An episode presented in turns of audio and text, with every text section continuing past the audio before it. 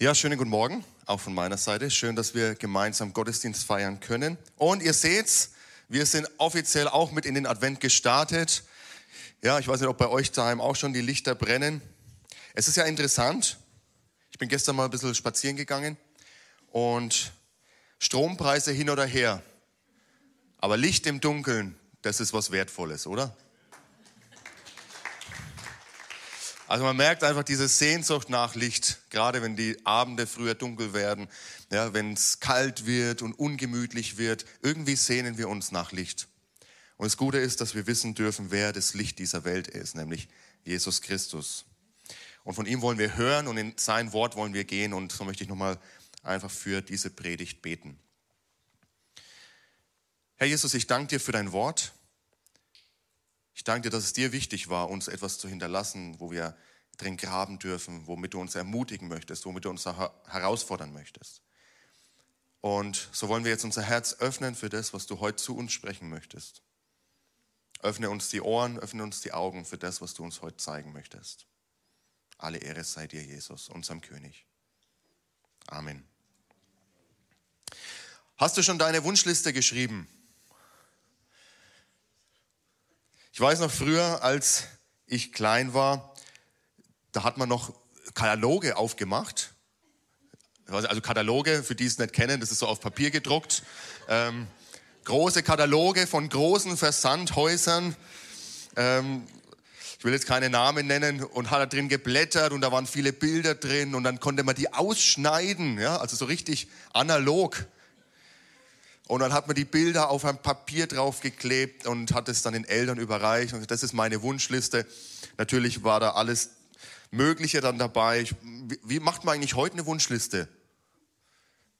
Online, hier mit, mit sieben, acht Jahren online. Schau mal, Papa, Mama, ich habe hier eine Online-Liste angelegt. Schaut mal, das könnt ihr mir direkt bestellen. Oder bei Instagram habe ich das und das gesehen. Also da bin ich leider raus aktuell. Unser Kleiner ist noch nicht in dem Alter. Aber was steht auf deiner Wunschliste drauf? Auch die Großen dürfen sich ja etwas wünschen. Und ich glaube oder ich merke so, je älter man wird, desto weniger materiell werden die Wünsche. Also als ich Kind war, waren auf meinem Wunschzettel viele schöne Spielsachen drauf. Aber je älter man wird und man fragt Menschen, was wünschst du dir zu Weihnachten, desto weniger mit zunehmendem Alter haben die Wünsche was mit Gegenständen zu tun. Und der Apostel Paulus zeigt uns auch eine Wunschliste, denn in Epheser 1, die Verse 1 bis 2, ich lese ab 1b, also der zweite Teil, da schreibt er, euch allen, die ihr aufgrund des Glaubens mit Jesus Christus verbunden seid, wünsche ich Gnade und Frieden von Gott, unserem Vater und von Jesus Christus, unserem Herrn. Gnade und Frieden. Paulus sagt, das ist das, was auf eurer Wunschliste ganz oben stehen sollte. Und das wünsche ich euch von Herzen. Denn ist es nicht so, wir können alles haben, wir können alles besitzen, uns kann es äußerlich toll gehen, wir können das größte und das schönste Haus oder die schönste Wohnung haben, wir können äußerlich alles perfekt haben. Aber innerlich im Herzen kann es ganz schön unordentlich sein kann es ganz schön stürmisch zugehen. Und vielleicht sitzt du da oder bist zu Hause und schaltest ein und sagst, eigentlich weiß auch gar keiner so recht, wie es in mir aussieht. Ich würde es auch, vielleicht lässt du auch die anderen gar nicht daran teilhaben, aber du weißt, dieser Sturm ist in dir. Nach außen sieht alles perfekt aus, aber in dir ist ganz schön was los. Und ich merke, Weihnachten ist so eine besondere Zeit im Jahr, in der sich viele Menschen besonders nach Frieden sehnen, wo auch viel über Frieden gepredigt wird. Und gerade in dieser Zeit ist es besonders schmerzlich, wenn wir feststellen, dass Friede fehlt. Und so ist es auch besonders eindrücklich, dass wir in der Weihnachtsgeschichte in Lukas 2, Vers 14 lesen, als die Engel den Hirten bekannt geben, dass der Messias geboren ist. Was sagen sie? Sie sagen, Ehre und Herrlichkeit Gott in der Höhe und Frieden auf der Erde für die Menschen, auf denen sein Wohlgefallen ruht. Weihnachten und unsere Sehnsucht nach Frieden hängen irgendwie zusammen. Und sagen wir, Mensch, wo sich zwei streiten, am Weihnachten, Heiligabend, wenn die Familie zusammensitzt, reißt euch doch wenigstens mal den Abend zusammen. Ja? Könnt ihr euch nicht wenigstens mal die drei Tage beherrschen? Können wir nicht wenigstens hier mal eine schöne, äh, friedliche Zeit haben? Und für viele bedeutet, glaube ich, fröhliche Weihnachten weniger, was unterm Geschenkbaum liegt. Für die Kinder ja, aber für uns Erwachsene weniger. Sondern wie wir miteinander umgehen. Wie die Stimmung ist, wie die Atmosphäre ist, wie unsere Beziehungen zueinander sind. Wie ich mit mir im Frieden bin. Wie ich mit anderen im Frieden bin. Und wie ich mit Frieden, im Frieden bin mit Gott. Eine Geschichte aus dem Ersten Weltkrieg, die bringt es aus meiner Sicht ganz gut auf den Punkt. Im Jahr 1914, am 24. Dezember, lagen sich an der Westfront im Ersten Weltkrieg die deutschen Soldaten und britische und französische Soldaten gegenüber in ihren Schützengräben. Leider können wir uns heute wieder viel zu gut vorstellen, wie das ausgesehen haben mag, weil wir sehen es jeden Tag in den Nachrichten seit mittlerweile zehn Monaten oder neun Monaten ja, Krieg in der Ukraine. Aber dieser Tag soll anders sein. Denn auf einmal hören die Soldaten, wie jemand ein Weihnachtslied anstimmt. Mitten im Schützengraben. Und sie lassen sich anstecken. Und der eine stimmt ein auf Französisch, der nächste stimmt ein auf Englisch und die anderen stimmen ein auf Deutsch. Und aus diesen Feinden, die sich gegenüberstehen und gegenüberliegen, werden für diesen Abend zumindest, für diesen Tag, kurz, ja, ich, ich will nicht sagen Freunde, aber zumindest eine Gemeinschaft, die miteinander Frieden schließt für ein paar Tage und sagt, lasst uns doch wenigstens an Weihnachten Frieden haben. Sie tauschen Zigaretten aus, sie spielen Fußball gemeinsam, sie machen gemeinsame Fotos und sie feiern sogar Gottesdienst zusammen. Und für einen kurzen Moment ist vergessen, was es bedeutet, im Krieg zu sein. Das Leid, die Not. 16 Millionen Menschen sind im Ersten Weltkrieg zum Opfer gefallen. Aber an diesen paar Tagen war Friede, zumindest an diesem Ort. Und gleichzeitig sehen wir, ja, während wir diese Sehnsucht nach Frieden an diesen Tagen wahrnehmen, dass es doch auch ein trügerischer Friede ist oder nur ein vorübergehender Friede. Denn nach ein paar Tagen haben die Kämpfe wieder angefangen. Die Offiziere haben gesagt, was macht denn ihr hier? Wir sind zum Kämpfen da und nicht zum Feiern. Und aus war's mit dieser stillen Zeit. Und wir merken, der Friede, den wir brauchen oder der Friede, nach dem wir uns sehnen, der ist doch was anderes als das, was wir in dieser Welt finden, was uns diese Welt geben kann. Und auch wenn sich Onkel Hubert, ich glaube, es ist kein Hubert da, jetzt kann ich den Namen verwenden, auch wenn sich Onkel Hubert für die Weihnachtstage zusammenreißt, irgendwann wissen wir, geht's wieder los. Auch wenn sich die Geschwister für die Tage zusammenreißen, irgendwann geht's leider wieder los. Also dieser Friede, den wir hier erleben, ist leider oft nur ein trügerischer Friede. Und so sagt Jesus in Johannes 14, Vers 27, was ich euch zurücklasse, ist Frieden. Ich gebe euch meinen Frieden. Einen Frieden, wie ihn die Welt nicht geben kann. Lasst euch durch nichts in eurem Glauben erschüttern und lasst euch nicht entmutigen. Jesus sagt, der Friede, den ihr in dieser Welt finden kann, könnt, der wird nicht ausreichen. Der wird immer irgendwie zu kurz greifen, weil in diesem Frieden einfach noch so viel Menschliches mit drin steckt. Deshalb lasse ich euch meinen Frieden da. Jesus, er ist der Geber des echten, wahren Friedens. Und das bedeutet für seine Jünger, also auch für uns, wenn Jesus das sagt, dass es in dieser Welt auch noch Bedrängnis für uns gibt. Er spricht hier nicht von politischem Frieden. So sehr wir uns es wünschen, dass Politiker sich die Hand reichen und sagen, wir schließen Frieden, wir hören auf zu kämpfen. Und es ist ja nicht nur in der Ukraine, also wenn wir weltweit sehen, überall schwelen Kämpfe, schwelen Aber nicht nur offene Kämpfe, ja, wo aufeinander geschossen wird, sondern auch äh, Herzenskämpfe, ja, Missgunst einander gegenüber.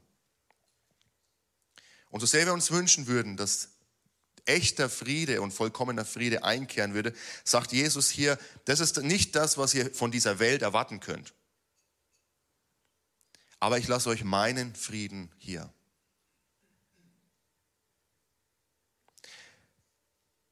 Zur Zeit, als Jesus das ausspricht, gab es im römischen Reich etwas, was man den römischen Frieden nannte oder Pax Romana. Pax Friede, Romana, römischer Friede. Das heißt, das römische Reich zur Zeit von Augustus und auch später noch war von einer relativen Stabilität und Frieden gekennzeichnet. Das hat dazu geführt, dass man den Kaiser sogar als Gott verehrt hat, weil er ja der Friedensbringer war. Ja, er hat im Reich für Ruhe gesorgt. Er hat die Grenzen gesichert. Aber auch hier sehen wir, das war ein trügerischer Friede. Denn dieser Friede war nur für die da, die sich dem Kaiser unterworfen haben und die nach seinen Regeln gespielt haben. Und gerade für Christen, die mit diesem Kaiserkult natürlich nicht mitgehen konnten, weil sie gesagt haben, wir haben nur einen Gott. Und es ist nicht der Kaiser, sondern es ist der, der Himmel und Erde geschaffen hat und der in Jesus Christus Mensch geworden ist. Gerade die hatten es besonders schwer. Und trotzdem sagt Jesus, ich lasse euch meinen Frieden. In all euren Umständen. Und ich weiß nicht, wie es bei dir gerade aussieht. Ich weiß nicht, was deine Umstände sind. Ich weiß nicht, was bei dir aktuell, was Unfriede in dir auslöst. Ob es etwas ist, was in dir ist, ob es Beziehungen sind, ob es Familienverhältnisse sind, ob es Umstände sind am Arbeitsplatz, vielleicht die Sorge ja, vor Inflation, ob dass das Geld nicht mehr ausreicht, um die Rechnungen zu bezahlen. Das, was alles noch kommt, ob es ein Unfriede ist, Sorge auch um Familie. Krankheit, Diagnose. Wir haben jetzt erst eine Predigtreihe hinter uns, wo wir uns mit Krankheit und Heilung beschäftigt haben. Ich weiß nicht, was bei dir gerade los ist in deinem Herzen, was den Frieden in dir gefährdet. Aber Jesus sagt, trotz, dieser all, trotz all dieser Umstände, ich lasse euch meinen Frieden. In Matthäus 10, Vers 34, da lesen wir eine seltsame Aussage von Jesus. Und die passt erstmal so gar nicht in das, was, wir, was ich gerade gepredigt habe, und in das, was wir eigentlich von Jesus kennen. Denn er sagt hier, denkt nicht, ich sei gekommen, um Frieden auf die Erde zu bringen. Ich bin nicht gekommen, um Frieden zu bringen, sondern das Schwert. Oh, da haben aber die Engel uns ganz schön was vorgemacht. Haben sie nicht gesungen im großen Engelschor von Frieden auf Erden? Und dann wächst dieser Bursche heran und als er groß ist, der Bengel, sagt er, ich bin nicht gekommen, um Frieden zu bringen. Also was ist hier los? Vielleicht seid ihr auch schon mal über diese Stelle gestolpert und habt euch gefragt, das ist nicht der Jesus, den ich kenne. Ja, sonst ist er doch der Friedefürst. Also was meint Jesus hier, wenn er sagt, er ist nicht gekommen, um Frieden auf die Erde zu bringen? Jesus wünscht sich für uns alle Frieden. Und zwar in dir. Er wünscht sich, dass deine Seele zur Ruhe kommt, dass deine Seele Frieden findet. Er, find, er wünscht sich, dass du mit deinem Nächsten Frieden hast. Und er wünscht sich, dass du mit Gott Frieden hast. Also Gott, äh, Jesus wünscht sich Frieden für uns alle. Aber in dieser Welt ist es so, dass Menschen Jesus ablehnen. Und weil sie Jesus ablehnen, lehnen sie die ab, die Jesus nachfolgen. Und trotzdem ist es ja wichtig, dass die Botschaft von seinem Reich, dass sie gepredigt wird und dass sie verkündigt wird. Und Jesus sagt hier, ich werde nicht meinen Mund schließen, um sozusagen um des Friedens willen, sondern ich werde die Botschaft meines Reiches verkünden und die, die mir nachfolgen, werden aufgrund dieses, aufgrund ihrer Nachfolge, aufgrund dieser Botschaft das Schwert erleben. So sehr sich Jesus wünscht, dass wir jetzt schon Frieden haben, und zwar vollkommenen Frieden, und er sich auch für seine Jünger gewünscht hätte, wusste er gleichzeitig auch, dass ihre Nachfolge, so wie er sagt, nehmt euer Kreuz auf euch, so wie ich das Kreuz auf mich nehme, dass Jüngerschaft und Nachfolge auch bedeutet, Verfolgung zu erleben. Und viele Menschen in dieser Welt, wir haben dieses Jahr keinen besonderen Gottesdienst nochmal extra für verfolgte Christen ähm, gefeiert. Aber gerade jetzt lasst uns auch mit an die denken, die aufgrund ihres Glaubens und aufgrund ihres Bekenntnisses zu Jesus Christus unter Nachteilen leiden, die verfolgt werden, die ähm, ausgeschlossen werden aus, der, aus ihren Familien, aus der Gesellschaft, die ihren Berufen immer nachgehen können. Und das ist das, was Jesus hier sagt.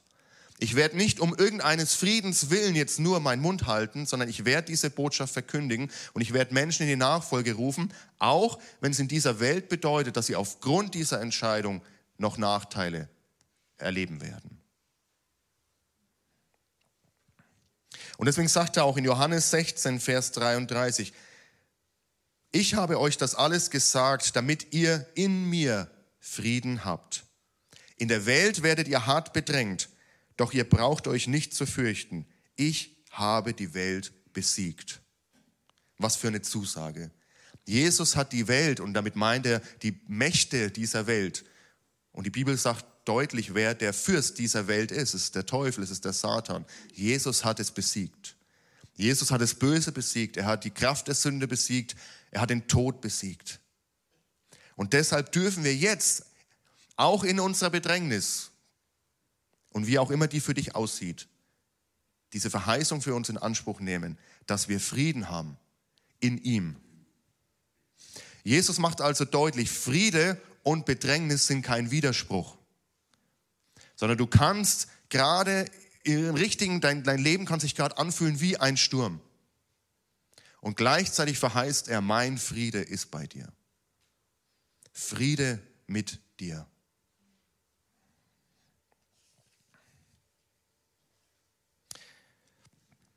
Ich habe ein Zitat gehört von Pastor Craig Rochelle.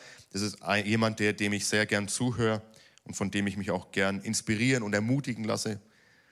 Und er hat so ausgedrückt, wir finden Frieden nicht in der Abwesenheit von Problemen. Echten Frieden finden wir in der Gegenwart Gottes.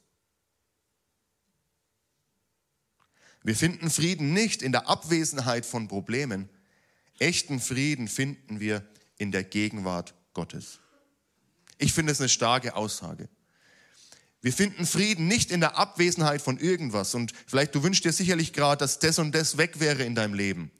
Und vielleicht denkst du, wenn das und das anders wäre, wenn sich diese Situation verändern würde, dann würde ich Frieden haben. Aber Frieden ist nicht zu finden in der Abwesenheit von etwas, sondern in der Gegenwart von jemandem. In der Gegenwart von Christus, von Jesus. In seiner Gegenwart haben wir Frieden.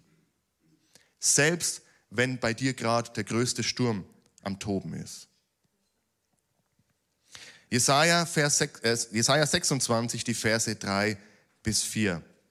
Da heißt es, Herr, du gibst Frieden dem, der sich fest an dich hält und dir allein vertraut. Ja, vertraut dem Herrn für immer, denn er, unser Gott, ist ein starker Fels für alle Zeiten. Hier möchte ich mal die englische Übersetzung mit hernehmen, ähm, die hier unten mit dabei steht. Lass es mal noch kurz drauf. Denn ich finde, dass hier etwas besser ausgedrückt ist, das, was im, im Grundtext äh, steht. Thou wilt keep him in perfect peace, whose mind is stayed on thee. Also ist eine sehr, schon eine ältere Übersetzung. Aber was hier steht ist, du hältst den in perfektem Frieden, in vollkommenem Frieden. Denn im Hebräischen steht hier das Wort Shalom, das wir kennen. Shalom heißt Friede. Aber dieses Wort steht zweimal in dieser Textstelle. Shalom, Shalom. Und was wissen wir aus der Bibel, wenn irgendwo das Wort zweimal vorkommt? Dass es besonders wichtig ist und dass es eine besondere Betonung ist. Jesus sagt manchmal Amen, Amen, ich sage euch. Es gibt sehr wenige Worte, die dreimal vorkommen. Erinnert ihr euch noch an die Predigt Heilig, Gott ist heilig? Also wenige Worte kommen dreimal vor. Heilig, heilig, heilig bist du. Aber dieses Wort Shalom steht hier zweimal im Text und macht damit deutlich, es ist nicht nur ein Friede, ein Friede, den wir umreißen können, sondern es ist Shalom, Shalom, es ist ein vollkommener, umfassender Friede. Dieses Wort Shalom, das steht für Wohlbefinden einerseits, es steht auch für Ordnung. Das heißt, die Dinge, die aus der Ordnung Gottes geraten sind, werden wieder in Ordnung kommen. In deinem Leben werden die Dinge, die außer Ordnung gerade geraten sind, sie werden wieder in Ordnung kommen, wenn sein Shalom, wenn sein Friede in deinem Leben sichtbar wird. Und es bedeutet ein Heilsein im umfassenden Zustand in jeglicher Hinsicht. Ein Heilsein im umfassenden Zustand in jeglicher Hinsicht. Das ist Gottes Verheißung für uns, sein Shalom, sein Friede, den er uns verheißt, wenn wir uns fest an ihn halten und ihm vertrauen. Und so möchte ich dich fragen und herausfordern, woran hältst du fest? Oder wie es im Englischen heißt, whose mind is stayed on thee. Worauf sind deine Gedanken fixiert? Sind es die Nachrichten? Ist es die Rechnung? Stromrechnung, Gasrechnung? Worauf sind deine Gedanken fixiert? Wir haben in diesem Jahr auch vor ein paar Wochen äh, eine neue Rechnung bekommen, neuer, ähm, neuer Preis für den Strom. Der, unser Strompreis hat sich mehr als verdoppelt. Und als ich diese äh, Rechnung aufgemacht habe und durchgelesen habe, da war in mir kein Friede. Das gebe ich zu. Da war auch in dem Moment kein Glaube im Sinne von, Herr, danke, dass du unser Versorger bist, sondern im ersten Moment war da Erschrecken natürlich. Im ersten Moment war da äh, Fragen und äh, wie soll das möglich sein? Und seht ihr, diese, diese Dinge können unsere Gedanken so gefangen nehmen und so einnehmen, dass wir nur noch auf das fixiert sind. Und wenn, sobald wir nur noch auf das fixiert bleiben, dann ist da kein Raum mehr für Friede Gottes. Die Rechnung ändert sich zwar nicht, nur weil ich jetzt ja, sie vor Gott bringe, ändert sich die Rechnung nicht automatisch. Aber Gott tut was in mir und er will was in dir tun. Wenn wir uns fest an ihm halten und ihm allein vertrauen, heißt es hier. Gott, er ist der echte Friedensbringer. Wir können von niemand anders den, den, diesen Frieden erwarten. Da können noch so viele Friedensverhandlungen und Friedenskonferenzen in dieser Welt abgehalten werden. Er allein ist es, von dem wahrer Friede ausgeht.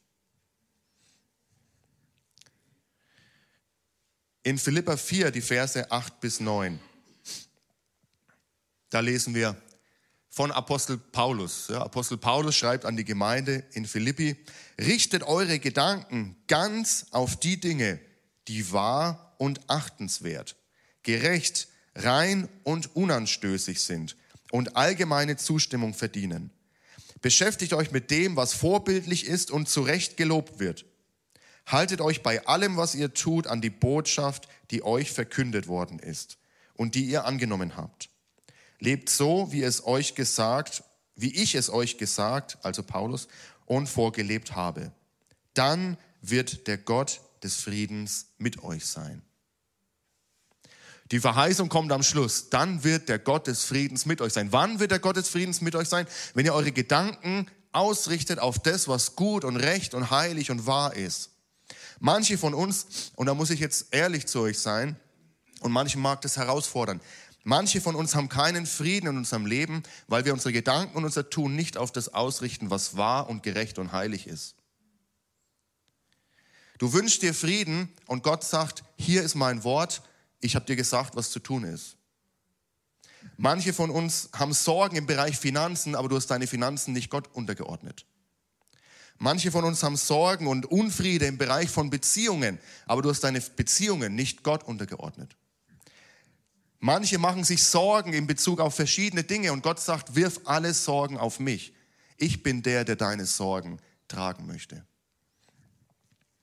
Manche von uns haben sich mit Sünde arrangiert.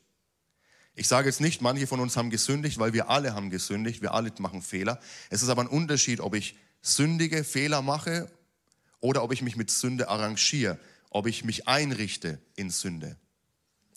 Manche von uns erleben Gottes Frieden und diese Verheißung nicht, weil sie Sünde in ihrem Leben zur Gewohnheit gemacht haben, in gewissen Bereichen.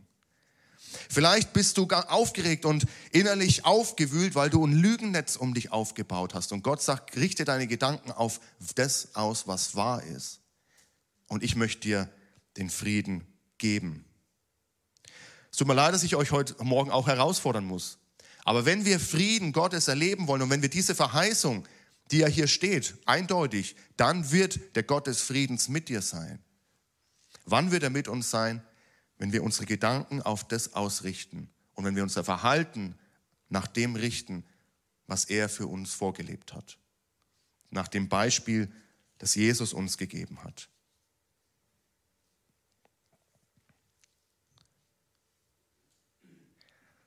Sein Friede ist für uns da. Er hat uns noch nicht verheißen, dass alles perfekt sein wird in dieser Zeit.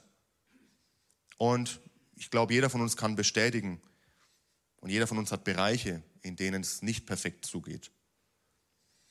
Aber in diesen Umständen möchte er seinen Frieden geben. Und in diesen Umständen möchte er dir seinen Frieden geben. Und wenn wir einander wünschen, so wie Paulus am Anfang dieser Predigt, Friede sei mit dir, dann soll das nicht nur eine Floskel sein, sondern es soll bedeuten, Gottes Wohl, Wohlbefinden sei mit dir, aber Gottes vollkommenes Heilsein. Ich wünsche dir vollkommenes Heilsein im Herrn. Das bedeutet Friede mit dir. Und Jesus hat den Grundstein für echten und vollkommenen Frieden gelegt. Durch Jesus haben wir Frieden mit Gott. Jetzt fragst du, was Frieden mit Gott? Ich wusste gar nicht, dass ich mit ihm im Krieg bin ja, oder dass ich mit Gott irgendwie kämpfe. Aber die Bibel macht deutlich, da wo wir unsere eigenen Wege gegangen sind, da wo wir von Gott nichts wissen wollten, da waren wir mit ihm im Widerstreit. Aber Jesus hat den Weg wieder frei gemacht, als er ans Kreuz gegangen ist, als er sein Blut zur Vergebung unserer Schuld vergossen hat. Sein Blut hat unsere Sünde bedeckt. Er hat uns reingewaschen.